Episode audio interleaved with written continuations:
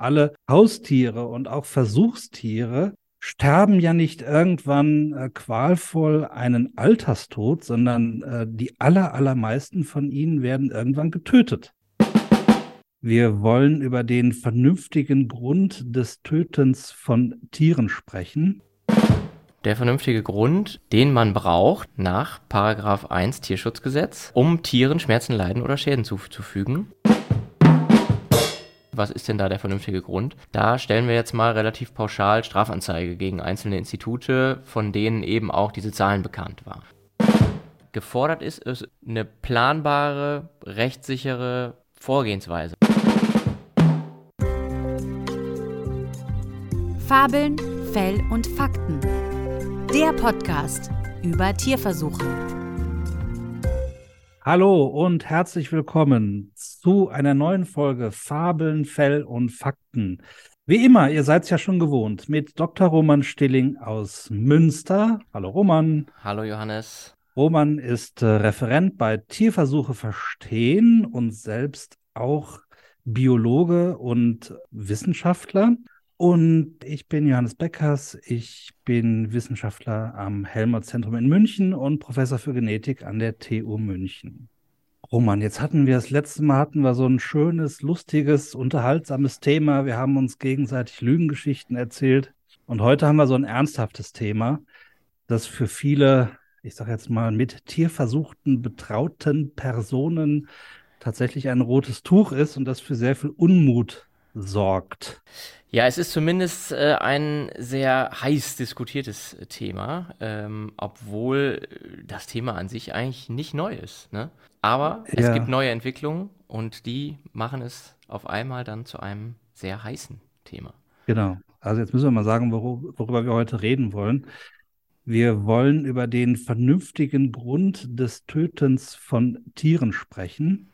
Ähm, genau, der vernünftige Grund äh, im Allgemeinen den ja. man braucht nach Paragraph 1 Tierschutzgesetz, genau. äh, um Tieren Schmerzen, Leiden oder Schäden zuzufügen. Richtig, genau. Da steht wortwörtlich im Paragraphen 1 drin, niemand darf Tieren ohne vernünftigen Grund Schmerzen, Leiden oder Schäden zufügen. Und das trifft natürlich auch zu für den Bereich Wissenschaft. Genau, das gilt ja ganz allgemein. Ja. Und das betrifft aber auch insbesondere nochmal das Töten, denn prinzipiell wäre ja sozusagen denkbar, dass man sagt, Schmerzen, Leid, Schäden, was hat das mit dem Töten zu tun? Aber wer äh, Paragraph 17 Tierschutzgesetz sagt, nochmal mhm. explizit, wer ein Wirbeltier ohne vernünftigen Grund tötet, kann mit Freiheitsstrafe äh, bis zu drei Jahren bedroht werden. Und da haben wir das Problem, dass nicht äh, wirklich rechtlich klar oder definiert ist, was denn überhaupt ein vernünftiger Grund zum Töten eines Tieres ist. Also, äh, in der Wissenschaft werden äh, Tiere gezüchtet, weil man sie braucht für die Experimente. Und da entstehen unter anderem auch Tiere, die nicht direkt in einen Tierversuch reingehen. Und diese Tiere machen jetzt genau das Problem, weil selbstverständlich werden diese Tiere auch irgendwann getötet. Ja, also wie alle, das muss man sich wirklich mal klar machen. Also alle Haustiere und auch Versuchstiere sterben ja nicht irgendwann äh, qualvoll einen Alterstod, sondern äh, die aller, allermeisten von ihnen werden irgendwann getötet. Ja, das genau ist ein ganz, ganz interessanter Punkt. Also das äh, geht auch direkt wieder zurück auf diesen vernünftigen Grund. Zum Beispiel das Töten, um Tiere von ihren Leiden zu erlösen. Ja, das macht der äh, Veterinärmediziner häufig, wenn man mit seinem äh, kranken sterbenskranken Hund zum Tierarzt geht, um ihn einschläfern zu lassen, ist das, handelt der Tierarzt in dem Sinne rechtens, wenn er dieses Tier einschläfert, wenn es un, also damit die Leiden lindert äh, oder erlöst. Ne? Das genau. ist ja dann der vernünftige Grund zum Töten eben in dem Falle des Haustiers. In der Wissenschaft haben wir natürlich grundsätzlich das Problem, dass Tiere getötet werden müssen, um eben mit den Organen zu arbeiten, um nach den Tierversuchen äh, diese Tiere nochmal genauer zu untersuchen. Das ist ja quasi, geht ja mit den allermeisten Tierversuchen einher. Ne? Ja, also. wobei ich glaube, das sind gar nicht jetzt die Tiere, wo, wo wirklich eine Problematik da ist, denn das sind ja Tiere, von denen du jetzt gerade sprichst, die sind ja wirklich in einem Tierversuch drin. Und da ist das Töten des Tieres ja Teil des Tierversuchsantrags und damit genehmigt, ja.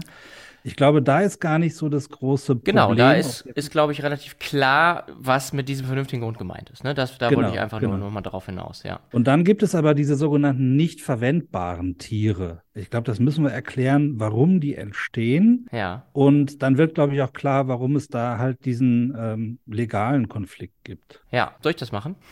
Ja, vielleicht, vielleicht ein Be also ich kann auch ja. ein Beispiel nennen. Also, äh, oder, ja, oder du, wie du möchtest. Gerne, also ich kann das ja vielleicht ganz allgemein sagen und dann gibst du ein Beispiel. Ähm, also im Prinzip ist es ja so, dass bei jeder Zucht wenn man irgendetwas züchtet, irgendein Tier züchtet oder eine Pflanze züchtet, gibt es natürlich Organismen, Lebewesen, die diesem Zuchtziel nicht entsprechen. Sonst bräuchte man nicht züchten. Und das ist der, bei, bei den Versuchstieren ganz oft der Fall, wenn man zum Beispiel mit genetisch veränderten Tieren arbeitet. Mhm. Dann entstehen eben auch Tiere, die genetische Veränderungen tragen, die man nicht braucht für das Experiment. Mhm. Und das, äh, ne, je nachdem, ich will jetzt ja gar nicht in die Details reingehen, aber sprechen wir zum Beispiel mal über Knockout-Mäuse, denen fehlt ja ein bestimmtes Gen. Je nachdem, wie man diese Zuchten ansetzt, ist es halt so, dass da eben Tiere entstehen, die nicht diese Knockout-Variante tragen oder halt, weil sie ja immer zwei Kopien von jedem Gen haben, eine ist noch Knockout und das andere ist noch normal. Und dann muss man sich natürlich die Frage stellen, okay, welche Tiere brauchen wir? Dann brauchen wir die, wo alles Knockout ist oder wo alles normal ist.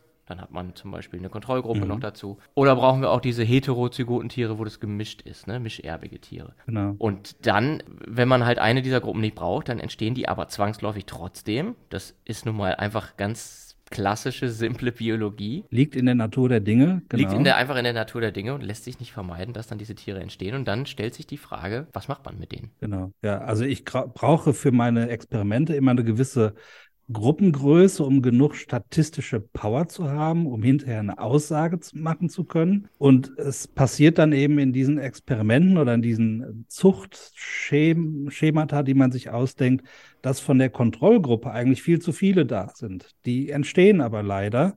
Und dann ist halt die Frage, was passiert mit denen? Das ist ein Beispiel für nicht verwendbare Tiere.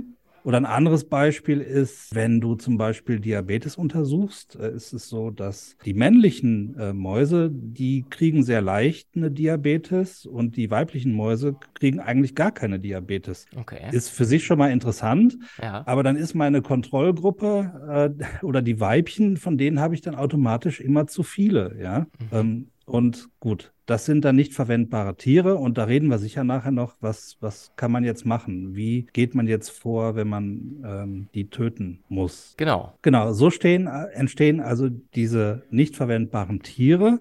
Und die Frage ist jetzt, ist es ein, liegt ein vernünftiger Grund vor, diese Tiere zu töten oder nicht? Und da gab es ja tatsächlich jetzt Fälle, vielleicht können wir da mal kurz drauf eingehen, Roman, wo tatsächlich Anzeige erstattet worden ist gegen Forschungseinrichtungen. Da kennst du dich, glaube ich, besser aus als ich. Kannst du das kurz erzählen? Ja, ich, äh, also im Prinzip ist es ja so, ich hatte das ja eingangs schon gesagt, dass ähm, sowohl das Gesetz und die Unbestimmtheit dieses Begriffs vernünftiger Grund, das existiert im Prinzip seit 1972. Und auch die Tatsache, dass eben diese Tiere entstehen, das ist ja auch nichts Neues. Also das passiert ja in dem, im Grunde, seit man eben Tiere züchtet, auch für den Versuchstierbereich. Da gibt es eben dann Tiere, die man nicht für Versuche einsetzen kann. So, die Frage, was mit denen gemacht wird, war bislang relativ eindeutig beantwortet. Sie werden halt irgendwann getötet, weil ja sonst der ganze, die ganze Haltungskapazität komplett volllaufen würde mhm. mit Mäusen, die man nicht verwenden kann und man könnte gar keine Projekte mehr machen mit Tieren, die man verwenden möchte.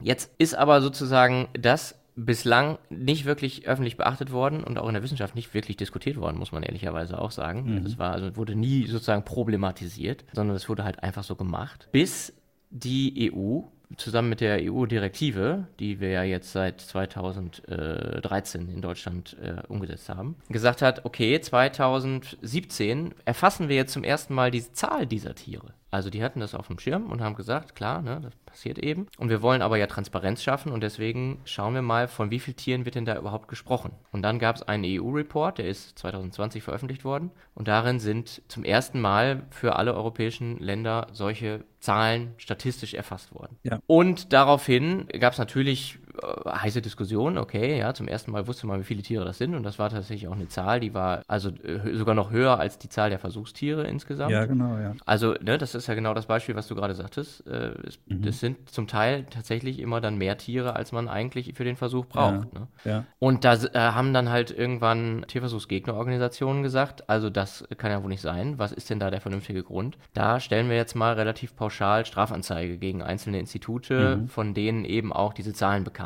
waren. Ja. Ne, das war jetzt konkret in Hessen der Fall. Mhm. Ähm, Wer hat diese Anzeigen gestellt? Kann man das äh, kann man sagen. Das, man das? Ja, das weiß man. Das ist, das haben die ja selber publik gemacht. Das war ein Verein namens Ärzte gegen Tierversuche, zusammen mhm. mit einem anderen Verein, der nennt sich Deutsche Juristische Gesellschaft für Tierschutzrecht. Mhm, okay. Genau. Und äh, sind die inzwischen entschieden, diese Anzeigen? Sind die verfolgt worden oder was ist da passiert? Ja, das war ja schon relativ, äh, ist ja schon relativ lange her also ich glaube Mitte 2021 äh, gab es da Anzeigen.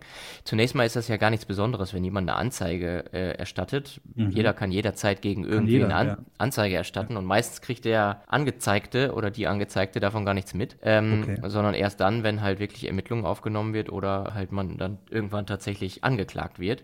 Das mhm. ist aber ja alles noch weiter vor, sondern erstmal müssen dann die Staatsanwaltschaften von Amts wegen prüfen, ob tatsächlich hier ein Anfangsverdacht vorliegt, um zu ermitteln. Ja? Also sie haben mhm. noch nicht mal sozusagen dann ermittelt, sondern das ist dann irgendwie so ein Vorstadium der Ermittlung. Und das haben die relativ lange jetzt gemacht und geprüft, bis äh, halt irgendwann die Staatsanwaltschaften in Hessen zu dem Schluss gekommen sind, dass sie da keinen hinreichenden Anfangsverdacht sehen, keine mhm. Ermittlungen aufnehmen wollen. Okay. Also das ist, glaube ich, ein ganz wichtiger Punkt. Ich glaube, das ist für alle, die uns zuhören und die selber tierversuchend tätig sind. Ähm, ich glaube, das ist für die ganz wichtig, dass, dass sie das wissen, dass das so gelaufen ist. Also diese Anzeigen hat es zwar gegeben, sind aber nicht weiter verfolgt worden und das haben, glaube ich, viele gar nicht mitbekommen, dass das so gelaufen ist. Das kann, das kann sein. Wir haben das äh, jetzt relativ ausführlich dokumentiert, eben mit auch den Statements der Staatsanwaltschaften auf der Seite bei uns bei Tierversuch verstehen. Ja. Also wer sich darüber informieren möchte, kann das da gerne tun. Ja.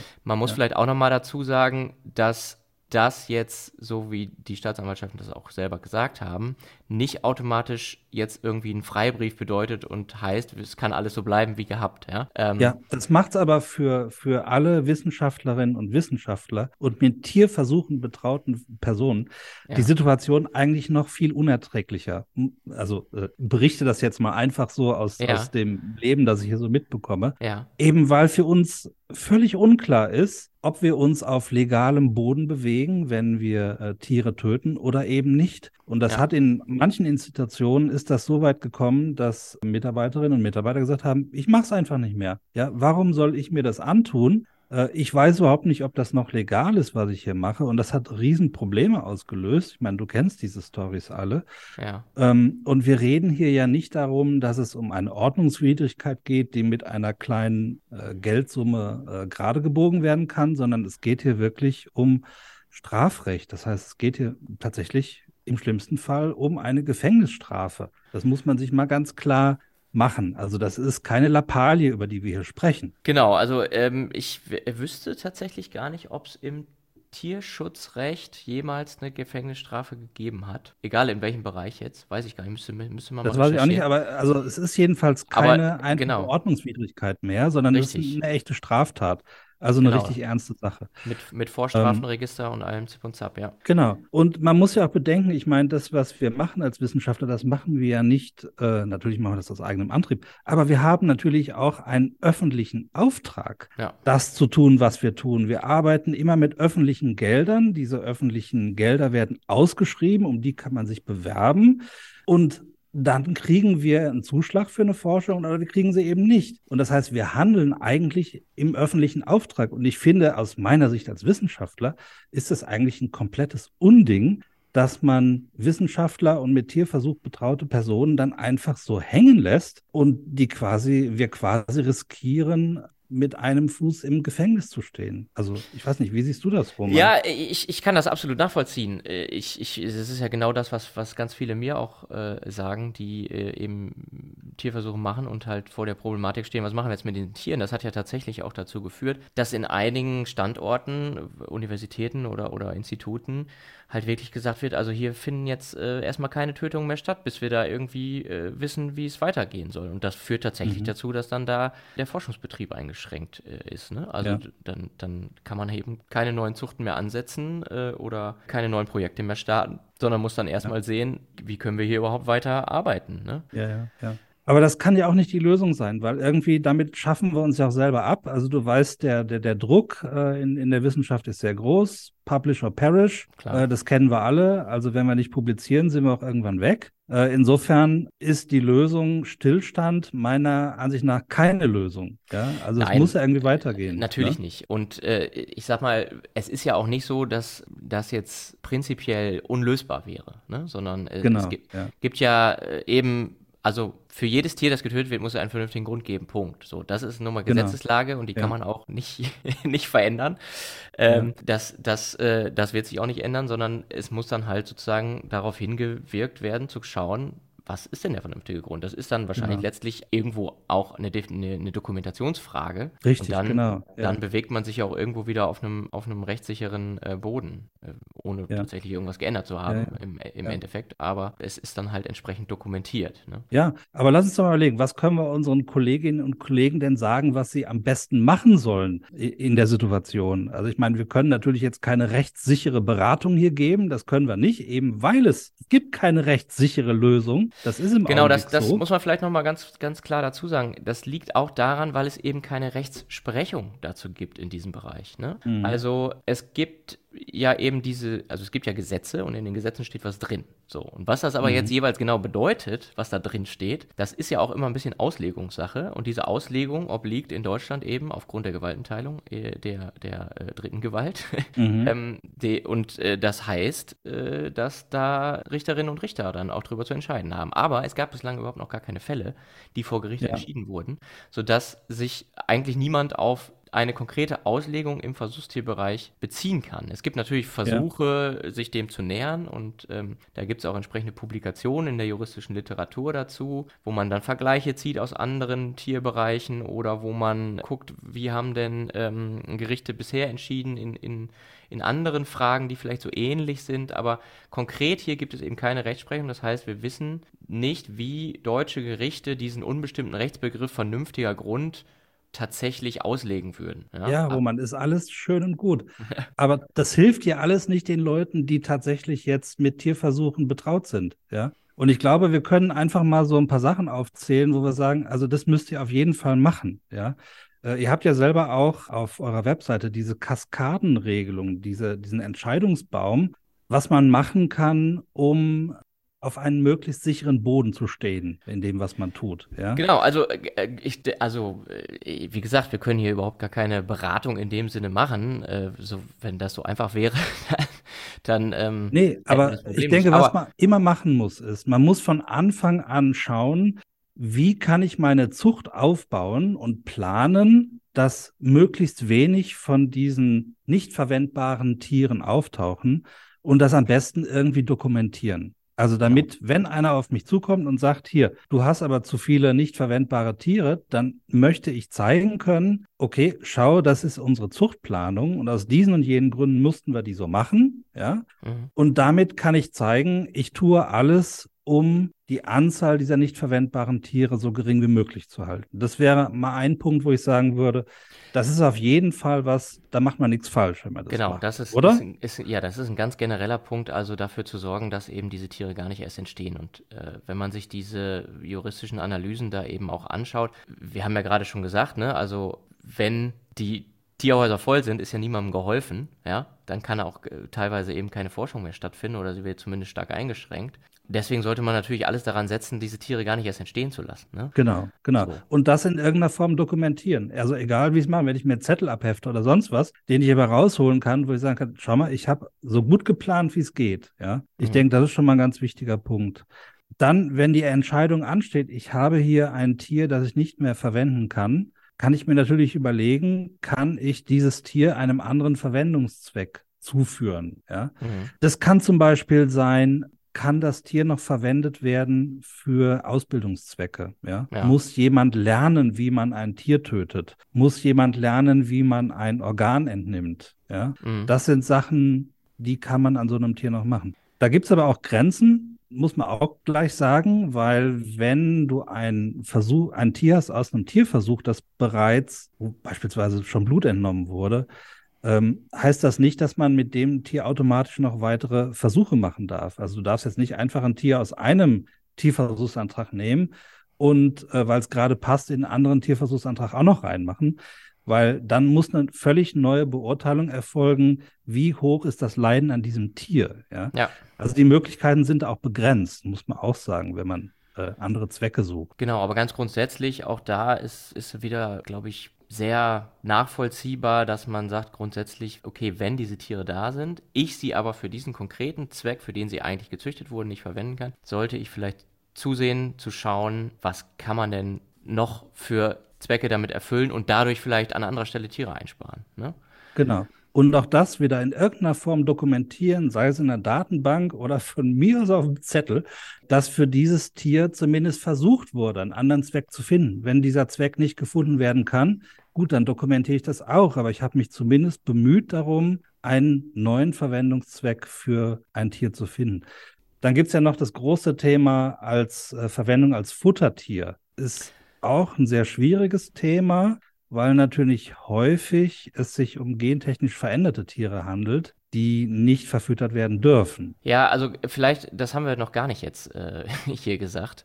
In, in den aller, aller, allermeisten Fällen, also über 95 Prozent der Fälle von diesen Tieren, zumindest da, wo es jetzt äh, statistisch erfasst wird, handelt es sich ja um Mäuse und oder Fische, Zebrafische zum Beispiel, aber vor allem eben Mäuse, ne? weil die eben aus äh, diesen äh, Zuchten kommen. Äh, Mäuse sind auch das häufigste Versuchstier und des, dementsprechend zu einem noch viel größeren Anteil sind eben diese nicht verwendbaren Tiere auch in aller Regel Mäuse. Ja, und du hast es gesagt, also wir reden halt hier nicht, das wollte ich jetzt nochmal dazu sagen, irgendwie über Hunde, Katzen, äh, Affen und sonst was für Tiere, weil, also gerade zum Beispiel bei Hunden oder bei Kaninchen gibt's ja auch durchaus so Adoptionsprogramme, ne? wo man dann Mhm, sagt, okay, richtig, die ja. Tiere Ja. waren vielleicht in dem Versuch mit einer leichten Belastung, haben aber keine Schäden davongetragen oder waren äh, vielleicht gar nicht im Versuch, weil sie eben nicht verwendet werden konnten und wurden dann abgegeben. Diese solche Tiere würden in so einer Statistik natürlich niemals auftauchen, weil sie sind ja nicht getötet worden und Genau. äh, sondern sind, ja, was ja total super ist und was ja auch vom Gesetzgeber durchaus so gewollt ist, äh, dann entsprechend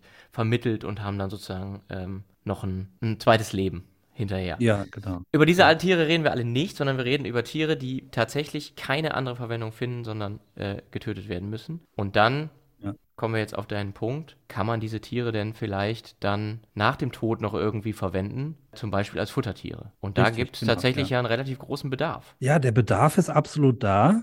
Vor allen Dingen, nachdem eben die männlichen Küken da nicht mehr für verwendet werden dürfen, ist der Bedarf sehr groß. Aber da gibt es einige rechtliche Hürden. Äh, dann bräuchten, glaube ich, die Forschungszentren auch irgendwie noch eine Zulassung als äh, Futtertierhersteller und sowas. Also das ist ein sehr komplexes Thema. Und wie gesagt, äh, die Gefahr, dass äh, genetisch veränderte Tiere dann ähm, da mit reinkommen in diese Tiere, die verfüttert werden sollen, das Risiko ist sehr groß. Äh, wenn man die Anzahl der Tiere kennt, ist es fast sicher, dass irgendwo mal ein Fehler passiert oder so. Das liegt einfach in der Natur des Menschen, dass, dass auch Fehler gemacht werden. Also insofern ist es sehr kritisch und äh, auch mit vielen äh, Fettnäpfchen äh, behaftet. Zumindest mit Da wäre es wirklich gut, ja. wenn der Gesetzgeber da eine Möglichkeit fände, dass eben gen genetisch veränderte Tiere da durchaus verwendet werden können. Jetzt muss ich noch mal kurz was einschieben, weil wir reden über genetisch veränderte Tiere. Mhm. Das war früher ja noch anders, Roman, du weißt das sicherlich noch, da wurde nicht über genetisch veränderte Tiere gesprochen, sondern über gentechnisch veränderte Tiere gesprochen.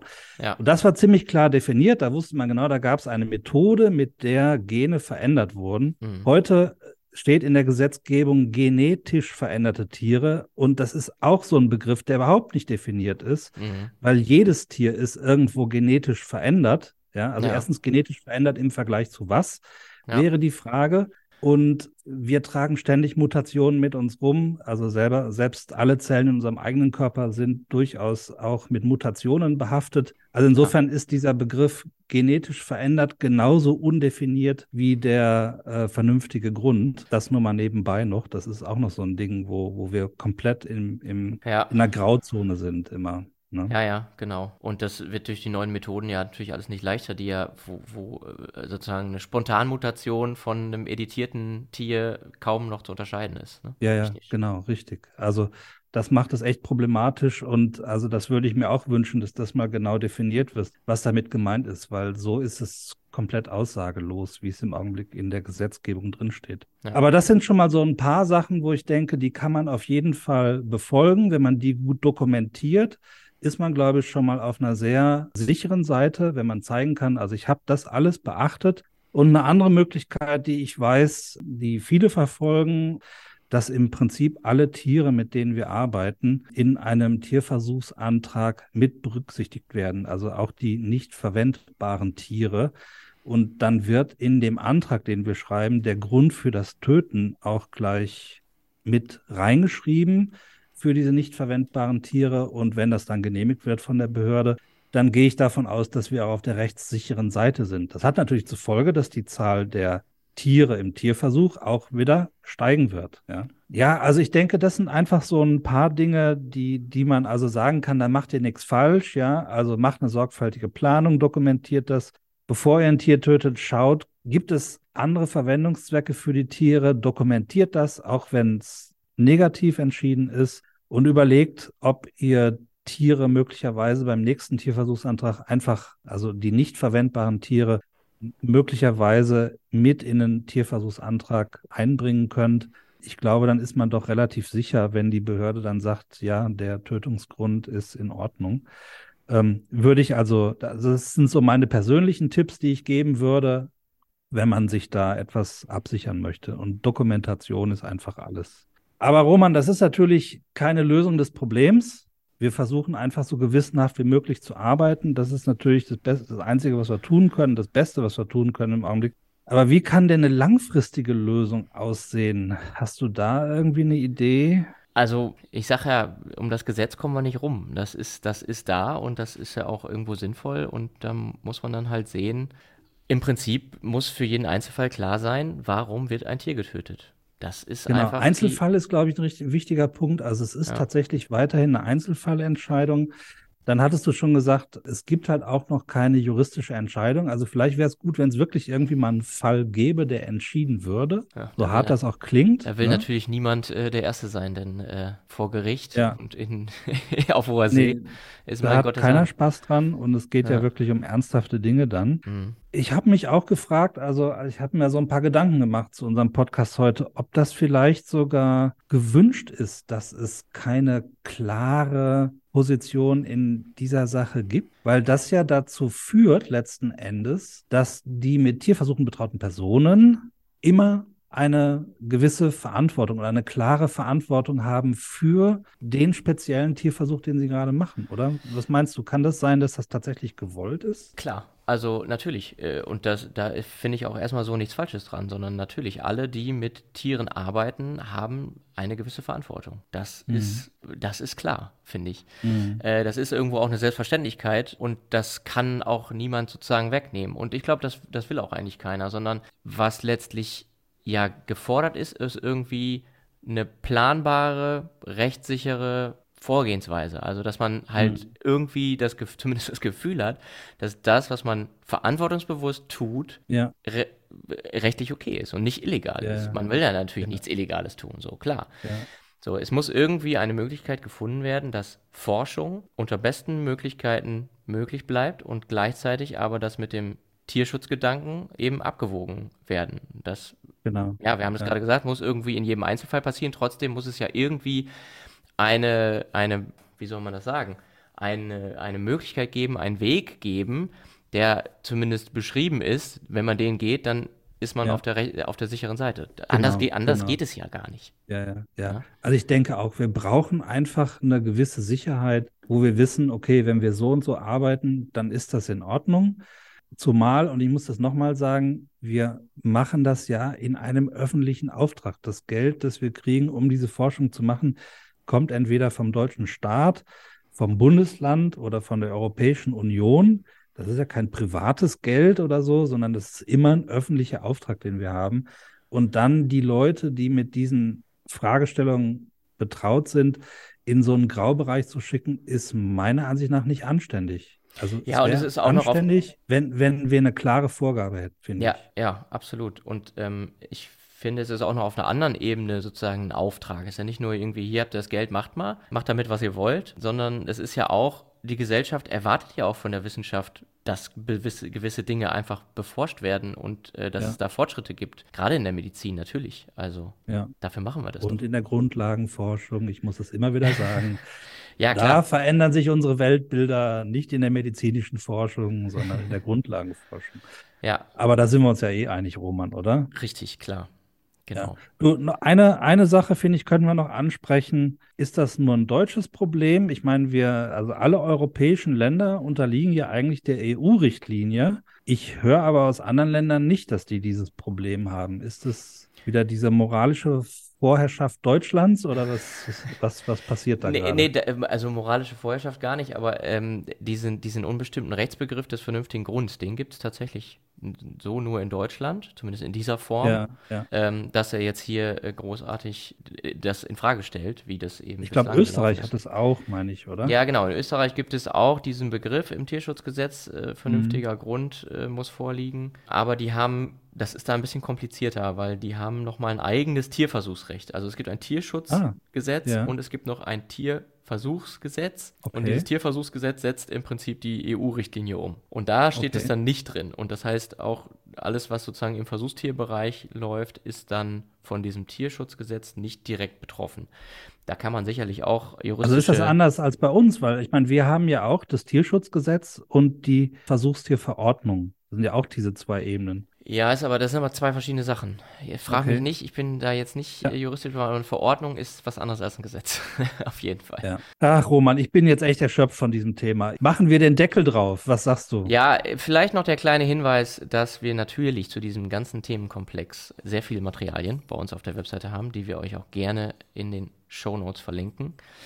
Und äh, wir haben gerade heute noch ein neues Factsheet dazu rausgebracht. Und da Super. sind auch noch ganz viele Quellen drin, die man dazu sich an- und durchlesen kann, wenn man sich damit näher beschäftigen will. Da geht es auch um die Zahlen, welche Tiere, wie viele und so weiter. Haben wir natürlich alles. Das parat. kannst du doch bestimmt in den Show Notes verlinken, oder? Selbstverständlich kann ich das in den Show Notes verlinken. Ich glaube, damit haben wir jetzt den Deckel drauf. Ich würde sagen, ich wollte eigentlich sagen, Deckel drauf, jetzt machen wir den Deckel drauf. Deckel drauf. Aber so richtig scheint mir, ist das eine Folge, wo wir den Deckel gar nicht so richtig ganz drauf kriegen. Nee, weil das Thema bleibt tatsächlich offen. Und ich meine, wir verfolgen das natürlich weiter und wenn sich da irgendwas Neues tut, würden wir dann natürlich sofort darüber reden wieder. Ne? Genau. Aber für heute soll es das erstmal gewesen sein. Und wir können vielleicht noch mal ein bisschen was ankündigen. Und zwar ist nächste Woche Valentinstag und da habt ihr sicherlich alle was anderes vor, als Podcast zu hören. Jetzt bin ähm, ich mal ähm, gespannt, wie du und jetzt ist die auch, Kurve kriegst. ist auch eh unsere Off-Woche. Aber am 21. sind wir wieder da. Also sagt am besten allen schon mal Bescheid, die ihr kennt, dass sie den Podcast abonnieren sollen. Dann kriegt man, verpasst man nichts, kriegt es direkt gepusht. Und ansonsten bleibt uns natürlich nach wie vor gewogen und treu. Gerne auch raten, sagt man das so? Gerne Sternchen vergeben. Raten kann man sagen, ja. Raten kann man sagen, genau. Neudeutsch. Neudeutsch. äh, und natürlich wie immer Feedback geben. Ähm, das geht über www.tierversuche-verstehen.de oder schaut einfach in die Show Notes. Da haben wir auch unsere Kontaktdaten hinterlegt. Und dann sage ich schon mal Tschüss und auf Wiedersehen. Bis zum nächsten Mal. Ciao.